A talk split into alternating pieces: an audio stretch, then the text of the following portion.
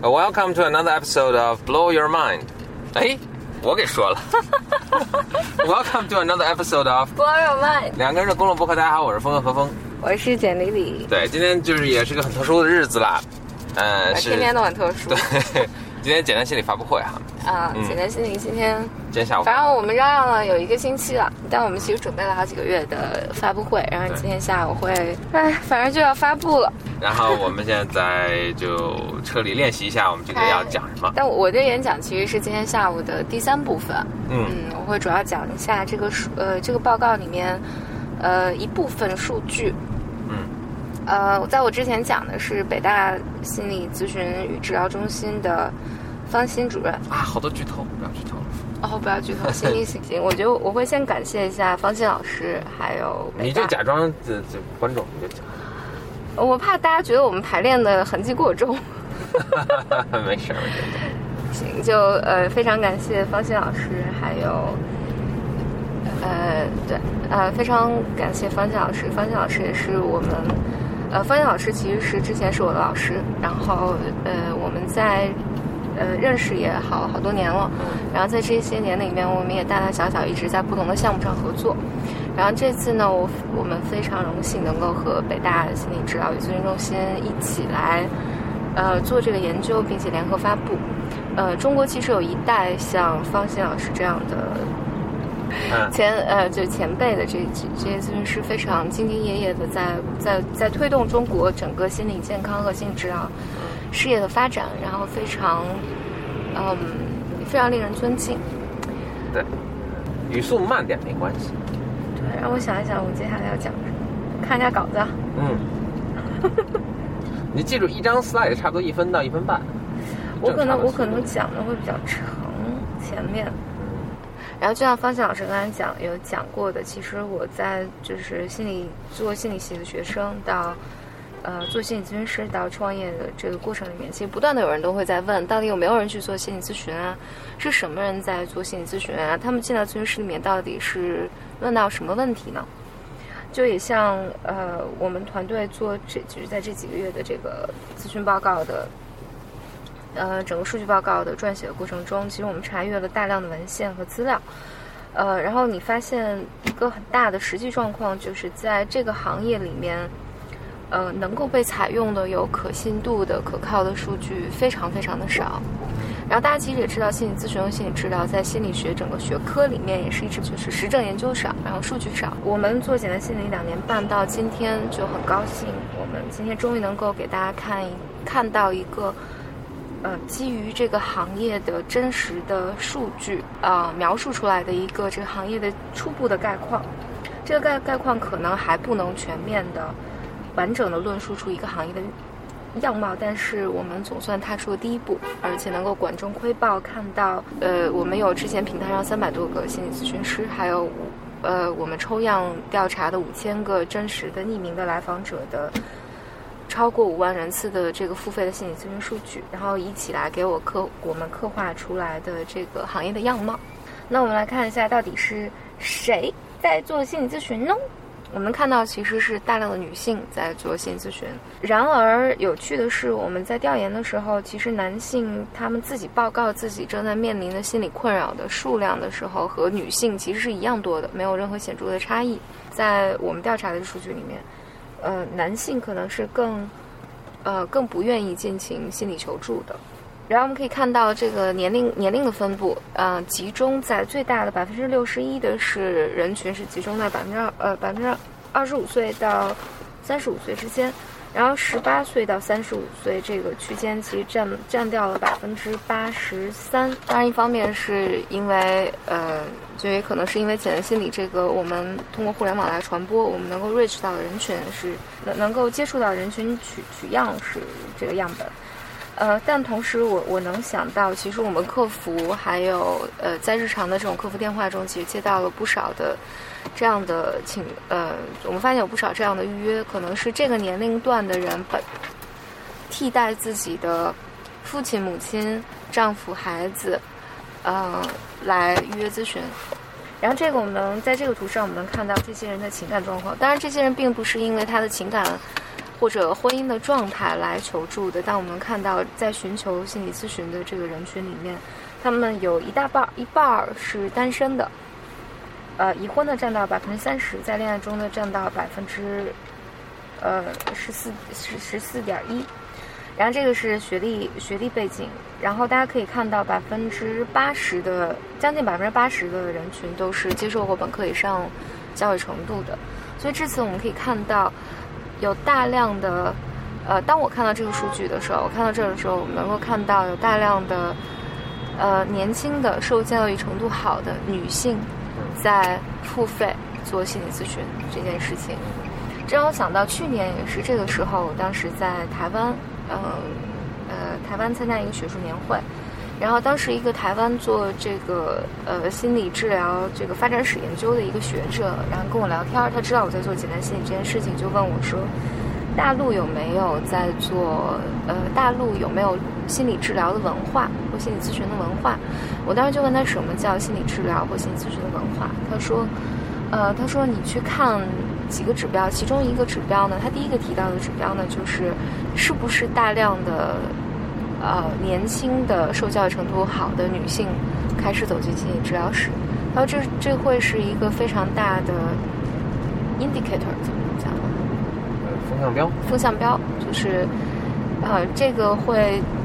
往往社会的这么一个文化的运动是从一个女性开始的，是是这个群体开始的。然后在此之后，就是如果呃发展顺利的话，这个行业会有一个比较大的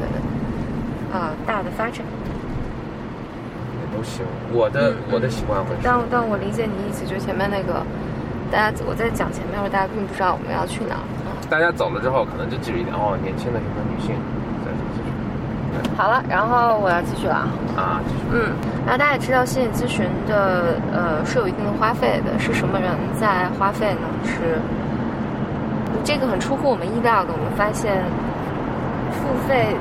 这是四个四个群体最大的群体在在消费心理咨询的。我们发现最大的这个群体是学生。然后我们呃我们的解读是。我们想，一个是这个年龄段的学生的这个群体更容易接受心理咨询这件事情，同时，可能也意味着我们国家的这个基础教育，关于心理健康啊等等的这种科普还有基础教育，嗯，做的可能是比应该是比往年更好，然后可能有大量就更有大量的学生过来来做心理咨询。接下来的这个图呢，大家能看到这个是来访者的分布比例，其实也不出意外的是，北上广深。呃，这几个城市的来访者的数量最多。这其中大家可以看到，第五个排名第五的是海外。呃，我们有大量的在海外的留学或者生活的华人群体，他们希望能找到一些母语的使用母语来来讲话的心理治疗师，然后他们会选择通过视频的方式来寻求心理帮助。这个页面上，大家能看到，就是那这些人来到心理咨询室里面，到底求助的是什么问题？呃，大家能看到排名最高的是情绪问题，排名第二的是个人成长问题。这个在呃在前几年，大家去看这种研究报告，虽然并不多，但你呃能找到一些新闻报道上，呃，大家会谈论，就传统的心理咨询室，他可能会谈论说，呃，来访的人大多数都是，呃。自己的婚姻面临极大的挑战，或者自己的孩子厌学不上学，孩子开始出问题了，他会走到心理咨询室里来。哎，我打岔，我记得你前面有个什么故事，在后面哦，嗯，呃，呃，然后我们开始做做简单心理之后，其实我我们自己感觉上。呃，这个情况这两年是有变化的，然后所以去年我们是在简单心理的咨询师群体里面内部的去问了一下，就是抽，嗯，就私下里去跟跟一些咨询师聊了一聊，而咨询师的当时给我们的反反馈说，他们大量的和来访者在咨询室中去谈论的问题是“我是谁”这个问题。后来很多投资人在问我说，人们都会问为为什么来做心理咨询？我说他们是为了“我是谁”这个问题来的。也给我们融资造造成了大的困难，但是呢，这个数据给大家看到的是，是来访者自己报告自己在进入到咨询室的时候，他们面临他们在面临哪些困难。然后，但大家知道心理咨询这个过程呢，是并不是嗯，它呃，我一般讲，其实人们走进咨询室的时候，往往带来的是症状。什么叫症状呢？就是我发烧是一个症状，头疼是一个症状。已经讲十分钟了。然后你你会去你会去医生那里去问，说我头疼，我发烧，然后这是一个什么问题？咱讲长一点没关系，但是别就是别二十分钟，别别半个小时。不会不会，快讲完了。哦，good。嗯，那讲哪了？呃，头疼啊。嗯，对对对，是个症状。然后你去到医医医院里面，医生可能会去给你。后半张真好急啊！急急吧。这么多急什么呀？就是。对，然后呢，人们就会来问你这种嘚不嘚嘚不嘚嘚不嘚嘚不嘚。继续说，好好说。说到哪儿了？就是头疼是个症状哦，头疼是个症状。然后大家进进呃，所以你会去医生，医生会检查你是因为感冒发烧了还是肺炎发烧了，你需要什么样的？他可能会让你抽血啊、化验等等等等。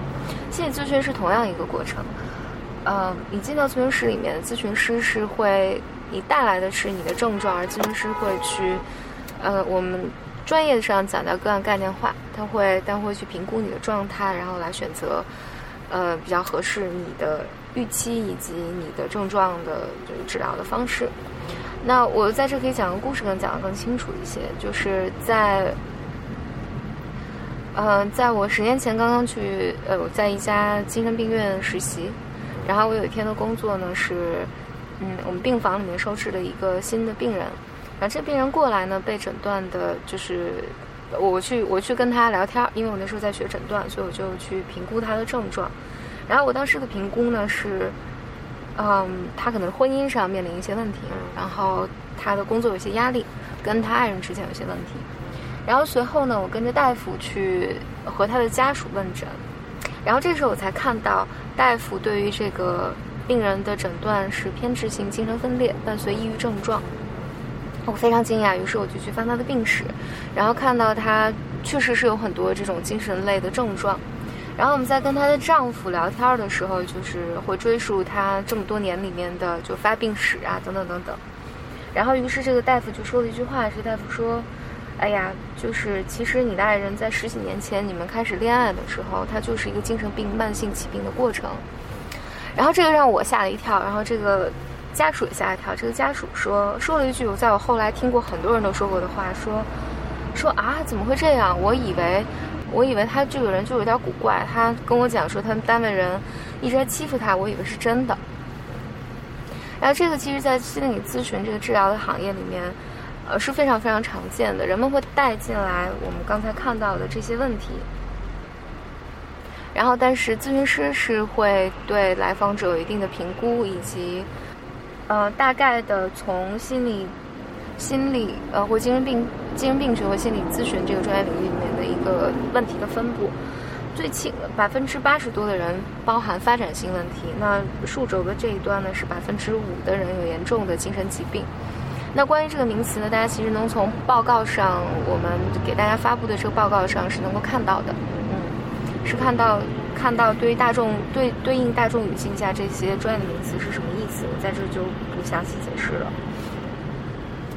那还有就是我们呃，其实我们的咨询师遍布全球的八十个城市，呃，有多少人会使用视频咨询呢？简单心理就是标准的，就是规范的心理咨询，其实只有面对面和视频咨询两种形式。我们发现百分之七十七十一一的人是会选择面对面的咨询的，嗯，而而但受于我觉得受于咨询资源的这个所限，然后有有一些二三线城市还有。一些海外用户会选择视频来来做咨询，但这个也是大家比较关注的问题啦，就是多少人在做咨询？呃，就是这个咨询的平均次数、平均消费，然后有百分之大家能看到百分之十五点五五的人会做二十次以上的咨询。如果对心理咨询比较了解的话，大家可以看到我嗯。这个数据是非常复杂的一个数据。其实我们详细的归档的时候，能够看到多少人是在四次以内离开了咨询，多少人在十次以内离开了咨询，多少人。我我们在这儿做了一个简单的区分。给大众看的时候。但我觉得这个数据其实对我知道在在线在听的是有很多心理咨询行业的从业者的。其实我们在接受训练的时候，大家在嗯在一些流派里面，甚至主要的流派里面，九次、十次、二十次，可能都还在心理咨询的一个初始评估的阶段。那这个呢，也让也让我想到，我觉得能给我们一个反思。那有的时候是我们心理教育，呃，心理教育可能呃，心理教育的工作还需要再提高。然后有的时候是我们和在呃在和来访者关系建立的阶段里面，有时有的时候我们操之过急，有的时候呢是呃，但我想起来前两年我跟一个美国的一个家庭治疗一个动力学取向的治疗师在。聊的时候，他就讲到说，嗯，他说，呃，如果动力学取向，我们认为他一个家庭咨询能够完成，可能需要五十次、六十次。很多时候，经常治疗师带着很大的遗憾，觉得可是在，哦，呃，要做五十次、六十次。但是呢，他们研究发现，平均一个美国家庭进到治疗室的时间不会超过二十二次。所以他说，我们就不得不。去想，那我们在这个有限的时间里面，怎么可能最大化我们对于来访者的帮助？我觉得这也是我们带给行业的一个反思，就是，呃，如果在现阶段大家对这个对咨询的接受度大概是是这个水平的话，那作为从业者来讲，我们可能也要去想，我们如何能够在短时间内。在这个有限有限的这个时间内，如何来为来供来访者提供帮助？我觉得时间其实就差不多了。嗯嗯，你不讲那个就是什么第一个用户什么？哦，是要讲的。要讲吗？要讲的那个是要讲，我给忘了。呃，那这张图呢，其实表达的是有多少人会刻意隐瞒。嗯，就是我们在做简单心理的时候，很多人都说你们这个产品其实会挺困难的，因为大家其实是不愿意跟别人讲我自己在学心理咨询的。但当我们开始做这个这个产品的时候，我们发现很多很有趣的现象。就很多人，首先是很多人会，我们就像何峰讲的一样，就是我们啊身边的朋友都开始做心理咨询了，而且他们会主动的帮我们去科普和宣传。我们发现很多我们的来访者是非常好的心理咨询的科普者。嗯，这个故事可以省。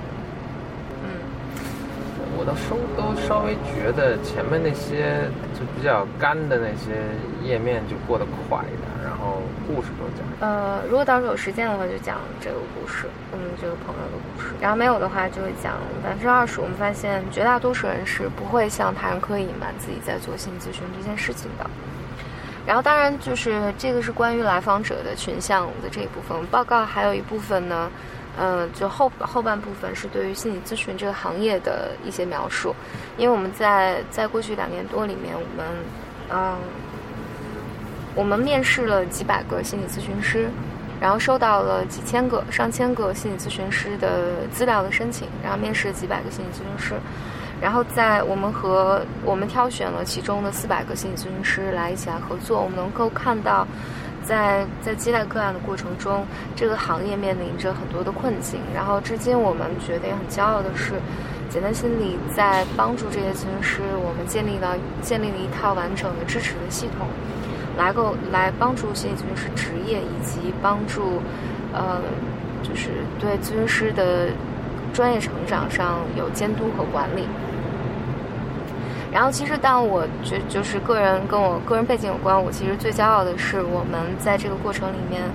呃，简单心理在这个过程中做了很多新的事情，嗯，就是之前没有的，我们在努力创造的一些事情。然后呢，呃，我更骄傲的是，我们呃，我们在和很多学术机构在合合作，比如说，呃，北京师范大学研究团队、上海瑞金医院。呃，南佛美国南佛罗里达大学等等。我们最近去年有一篇论文发表，然后今年马上会有一新的关于强迫症的一系列研究。我们的第一篇的论文马上会，呃，昨天刚刚收到消息，它被被一个期刊接手，然后马上就会发表出来。然后未来我们基于这这些数据会做更多的呃更多的研究。到最后就是结尾了。结尾是简单心理刚刚出来的时候，大家都说这是一个互联网加心理咨询，而且它乍一看特别像一个 O2O 的平台。但我一直很想表达的，我们不是一个 O2O 的平台。呃，互联网有它特别显著的优势，有也有在对于这个有非常严格的设置和专业基础的这么一个行业的时候，互联网有有的时候也会带来一些呃伤害，会带来伤害，也会带来一些促进。那，我很高兴，简单心理在过去的两年多里面，虽然很艰难，但是我们，呃，我们很认真的、很使用互联网，但同时保护心理咨询行业的根基。然后在这个基础上，我们，呃，很高兴今天能跟大家来分享这个我们在过去两年半中看到的这些群像。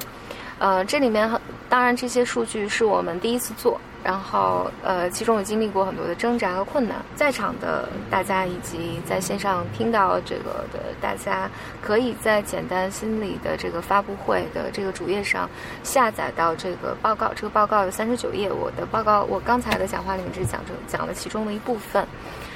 呃，然后大家有更多关心的数据或关心的问题，也欢迎大家在网页上有一个留言的区域，可以反馈给我们，我们会在。后期，呃，我们会在之后尽可能的完善这些，嗯，对于行业的报告吧。然后这个虽然这个数据可能没有那么完美，然后可能很多数据和我们想象的不太一样，但是我们蹒跚的迈出了第一步，然后也希望能够给这个行业做一个最基本的参考，然后我们未来可以走得更好。二十分钟。嗯，二十多。哎呀。二十五分钟了，天哪！前面我可以稍讲一讲问数据，压力非常非常大。嗯，我讲我的吧。行，我们还是录着呢。录呗。嗯。就不见得放。OK，就是各位简单心理的朋友们，大家好，我是简单心理联合创始人何峰。这是我第一次参加这个自己创办公司的这个发布会啊，还是有点小紧张。嗯，你就可以这么说。行，我就放松点。行。嗯，简单心理是二零一四年五月份成立的，那已经过去两年多了，两年半的一个时间。为了就准备这个发布会呢，我特意回去看了一下，就是我们刚刚成立的时候，我们的产品长什么样，就是什么人会在用我们的这个服务，所以我就看到了这样一个。呃，在我们网站上的一个问答，呃，这个截图呢是来自于我们网站上有一个呃在线求助的一个板块，就是用户呢可以在上面就他们问题呢、想法、疑问啊、困惑啊等等发起问、发起提问，咨询师呢可以做解答。嗯，这个截图呢来自于我们这个网站，其实上线不久，当时我们都没有没有 app，就只是个网站，大家可以看到这个。提问是一四年十月份的时候发起的，然后当时呢，我们一位咨询师做了回答。其实大家仔细看了，这 这位咨询师是就是简历里，就是我们的创始人。我当时是多么的勤奋。嗯。事隔两年之后，呃，到今年二零一六年的七月份，这位用户又回来了，感谢我们当时给他的回答，并且也。说了一下他的情况，他现在在本地呢做咨询，呃，情况越状况越来越好，感谢我们在当时呢，他他的这个呃，用他自己的话说，就生活陷入黑暗的时候呢，呃，给予的帮助，呃，这个这个跨越跨越将近两年时间的这一问一答呢，呃，让我也很感动，让我想起了我们这个简单心理刚刚成立的时候，当时是啊。就就呃，那就三个人，就是创始人简历，还有我，还有一位远在加拿大的工程师。当时也没有 app，呃，只有一个网站。当时的这个呃界面其实设计的非常非常简单，功能设计也非常简单。但当时就有啊，就像这位用户这样的这样用户开始使用我们，然后我又去看了一下这个数据，就是。呃，其实它也它都，它是一个不是一个偶然现象，就当时很多开始就是我们刚一上线就开始使用我们的这些用户呢，到现在还有相当大的比例还在继续使用我们的这么新的服务。啊，他们一路以来就忍受了我们这个产品从呃非常简单、非常基础到越来服务越来越丰富，然后界面越来越实用，这个体验越来越越来越好。嗯他们能容忍我们这样的，给我们以这样的时间去去改进，我想也是说明我们其实提供了一个大家其实非常迫切需要的一个一个需求。嗯年轻里跟很多创业公司有所不同的是，我们几乎是第一天上线就有付费的用户。嗯呃，发展两年到现在呢，我们实际上付费的这个咨询的人次已经超过十万，然后咨询师，呃，已经有四百位、四百多位咨询师，就是通过我们筛选的这个入驻咨询师呢，我们开始展开合作，入驻了简信的平台。他们来自呃，包括中国大陆、台湾、香港乃至欧美的各地的这个讲华语的咨询师。嗯这些咨询师呢，是我们其实通过，呃，在在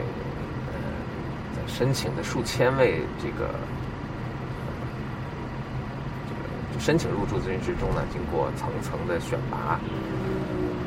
层层的筛选，包括面试等等环节，筛选出来的最优秀的这个咨询师。这些是我们做的这些呃获得的一些成绩吧，也得到了呃包括媒体啊，包括资本市场的一些认可。啊，今年的时候呢，我们创始人简历就是也很高兴的被选入了这个福布斯的呃 thirty and thirty，也就是三十岁以下三十人，在这个在健康医疗健康领域，三十岁以下三十人，啊、这个福布斯这个杂志呢是在呃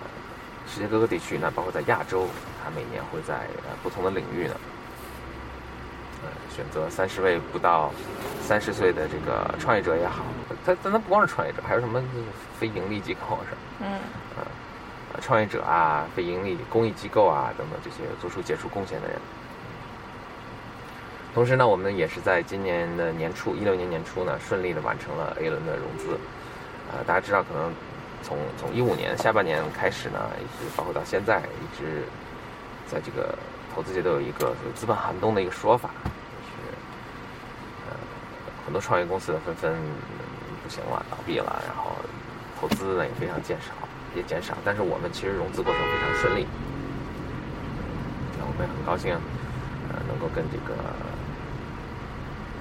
认认可认可我们这个所做事业、认可我们做事方法的这个资本方一些。那这些可能都是比较在表面上比较大家能看得到的一些成绩，但其实我们更觉得更自豪的是，呃，是一些大家看不到的。那也是今天借这个机会跟大家分享一下。呃非常自豪的是，通过这两年的两年多的时间，我们建立起了一支非常完美的，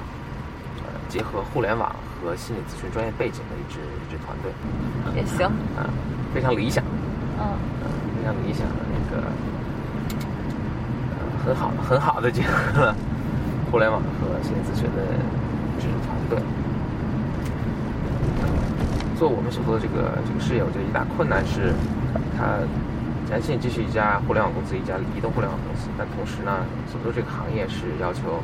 很强的专业知识、专业背景的。呃，我们特别的建立了一支，在内部建立了一支这个学术研究的团队，其中呢百分之九十人都是有心理咨询呃心心理专业的硕士的背景。在这个强大的这个学术学术团队和这个保驾护航之下，我们建立了一套完善的咨询师入驻以及入驻之后监督和管理的一个流程。嗯呃，建建立了那个监督和管理的流程，来来最大化的保证这个服务质量。嗯，这样是好的是吗？就监，比如监督管理有没有某一个 highlight，就一个点就行。你觉得这整个系统中最你最 proud of 的，或者我我都很 proud of。那随便来一个，我最说想想比较有创新的。我觉得我们的，呃，我想从入驻开始，其实参考美国 APA 学会的那个标准来面试咨询师，然后，呃，包括咨询师开始执业之后，我们的处理投诉的系统，嗯呃的专业性啊，还有，我我我其实最喜欢你，嗯，行，你说，没事，我最我最喜欢你你你讲后面的时候，你提到说这不只是这些数据，这后面都是一个非常鲜活的人。就是那我就说一下，比如说，那就是我们在这个入住的过程中，就面试的环节，这不光是面试的环节吧，不光面试我们入住入住是标参考了美国 APA 的这个对什么对咨询师考核的标准，嗯嗯，咨询师那个标，咨询师那个标准。然后这是这是学术这部分，但是互联网这部分就是就是我们其实呃通过两年在学术界的呃在在这个行业的运营，其实同时作为一家互联网公司，其实我们是啊、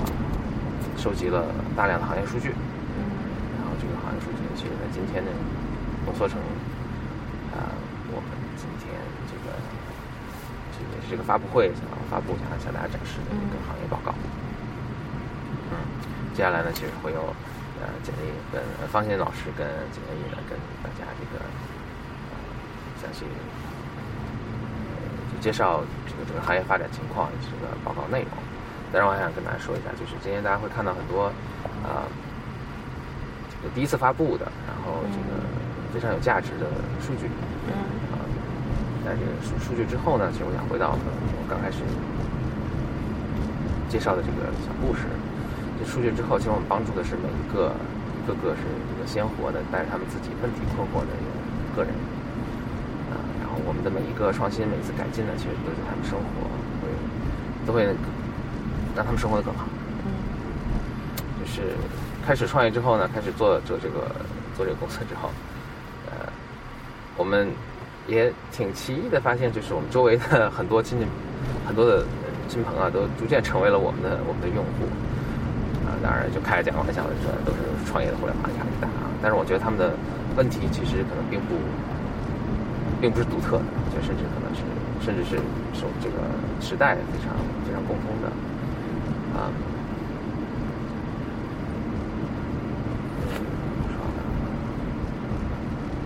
对，我想大家可能其实不用不用特别费力的去想，就能想到、自己认识人中，呃，他们有来自面临很大压力或者心理中的困惑，啊、来自他们的学习、工作或者家庭生活，啊、也许这是你的亲戚，也许你的朋友，也许这可能就是以前某一个时候的你自己。如果他们找到合适的这个心理支持、心理服务的话，啊他们生活就会很不一样。嗯这是为什么我们现在选择这个时间呢，去啊来做这个发布会，希望能让更多的人呢能够关注和了解到啊心理咨询，让他们啊让他们在让让需要的人知道是可以求助的，他们并不是孤独的一个人。好，谢谢大家。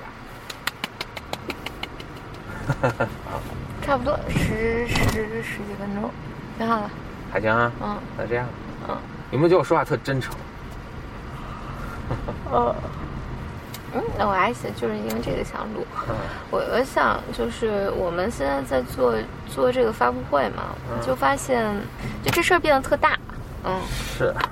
然后比我们之前预想的更大。当然，我觉得就是其实这个报告里面还是有很多，呃就是超出这个报告，其实我们前心里有的这些数据有很多很多是可以深挖，以及嗯对行业会非常非常有影响的。我们起初其实想做一个简单的一个更偏向大众科普的一个报告，然后所以大家看到现在是这样。然后我由此想到了，我就由此想到，我想做行业深挖的，就比如说咨询师的胜任力的这些评估啊，就是因为我们有大量的这个数据，是可以发表成文献出来的，让大家看到。是，但我觉得，所以每一篇文献，就科学家们做了那么费劲的研究，然后有这些发现，然后可以转化生产力，都应该开一个这样的行业报告会什么的，这样更多人才看到。否则悄声无息的在杂志上发一篇文章，然后好像嗯，怎么把科这个知识转化成生产力？嗯嗯嗯，这这是个问题。是。嗯，我们这次转化的呢，就是相对，其实我们都已经转化成生产力了，我们已经都使用到我们的系统中去了。但我能想到，就我们对咨询师胜任力啊什么的这些数据的看法，我觉得是能够影响整个心理咨询后面你对咨询师的培养还有这些评估的。嗯。然后比如那些那些其实可能比今天我们公布的东西更复杂，对这这这些咨询师的这个行业群体是有更大的帮助。嗯慢慢来吧，一点点来。嗯今天这个也就是第一步。嗯，蹒跚的走出第一步。嗯，另外做个广告，我们 Blow Your Mind 呢有一个微信听众群，然后 欢迎大家入群，然后在荔枝 FM 每一集的下面的这个介绍，呃，这个内容介绍的部分呢都有这个入群的链接。简历有什么想说的？啊，没了。这几天我都很焦虑，所以我嘴上起了一一舌头的溃疡。嗯嗯。哎，你说，话说我们这个这个报告出来会不会卖啊？我们其实还印了一些，我们打算卖吗。不会卖，免费下载的。嗯嗯，那我们的纸质版呢？我们有纸质版如果简历你签名纸质哎版。别简历你签名了，我这真是。啊，大家多提意见吧。这个我觉得，就整件做发布会这种，就是你做出来一件事情，然后特别高调，让所有人的期待，让大家一起来看，然后大家来评论意见，然后给你 feedback，这种这种事情是我非常大的个人的创伤的重现。其实会把我放进一个非常非常非常非常非常紧张的境地里面。OK OK，好，行行行啊，关了。拜拜。